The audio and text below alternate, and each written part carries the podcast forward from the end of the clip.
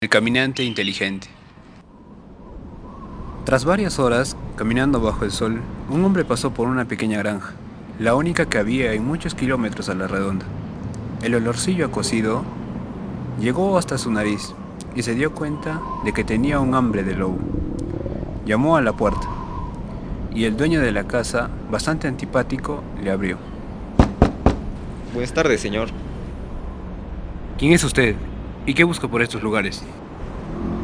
No se asuste, soy un simple viajero que va de paso. Me preguntaba si podría invitarme a un plato de comida. Estoy muerto de hambre y no hay por aquí ninguna posada donde tomar algo caliente. El granjero no se compadeció y para quitárselo de encima dijo en un tono muy despectivo. Pues no, no puedo. Son las 5 y mi esposa y yo hemos comido. En esta casa somos muy puntuales y estrictos con los horarios. Así que no voy a hacer ninguna excepción. Váyase por donde vino. El hombre se quedó chafado, pero en vez de venirse abajo, reaccionó con astucia.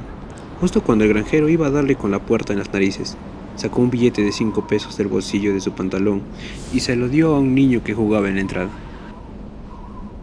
Toma, niño, para que juegues. Si quieres otro, dímelo, que tengo mucho de estos. El granjero vio de reojo cómo el desconocido le regalaba un billete de los gordos a su hijo y pensó,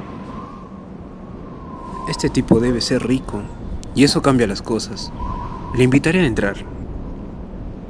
Abrió la puerta de nuevo y con una gran sonrisa en la cara le dijo muy educadamente, Está bien, pase. Mi mujer le preparará algo bueno que llevarse a la boca. Oh, es usted muy amable. Gracias. Aguantando la risa, el viajero pasó al comedor y se sentó a la mesa. Había echado el anzuelo y el pez había caído.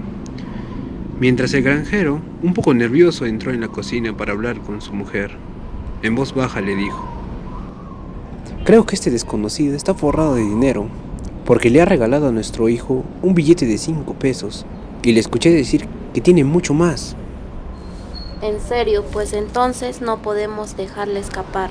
Tenemos que aprovecharnos de él, como sea. Sí, vamos a intentar que esté lo más contento posible, y ya se me ocurrirá algo.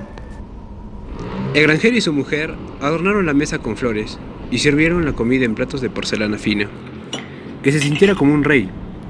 Pero el viajero sabía que tanta atención no era ni por caridad ni por amabilidad, sino que lo hacían por puro interés, porque pensaban que era rico y querían quedarse con la parte de su dinero. El plan había surtido efecto, porque era lo que él quería que pensaran. Señora, este es el mejor arroz con pollo que he comido en toda mi vida. Tiene usted manos de oro para cocina. Muchas gracias, me alegro mucho de que le guste.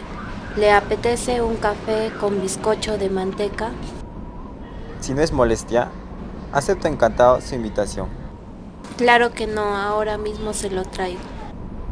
El postre estaba para chuparse los dedos, y el humeante café fue el colofón perfecto a una comida espectacular. Muchas gracias, señores. Todo estaba realmente delicioso. Y ahora si me disculpan, necesito ir al servicio. ¿Podrían indicarme dónde está? Claro, faltaría más. El retrete está junto al granero. Salga que enseguida lo verá. Muchas gracias, caballero. Ahora mismo vuelvo. El astuto viajero salió de la casa con la intención de no volver. Afuera, junto a las escaleras de la entrada, seguía jugando el niño.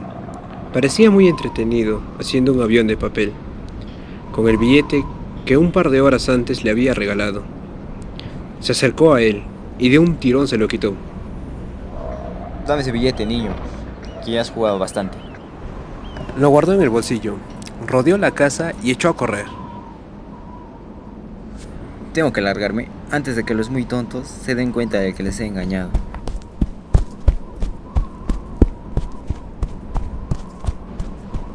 Y así, con el buche lleno y partiéndose de risa, el viajero se fue para siempre, contento porque había conseguido burlar a quienes habían querido aprovecharse de él.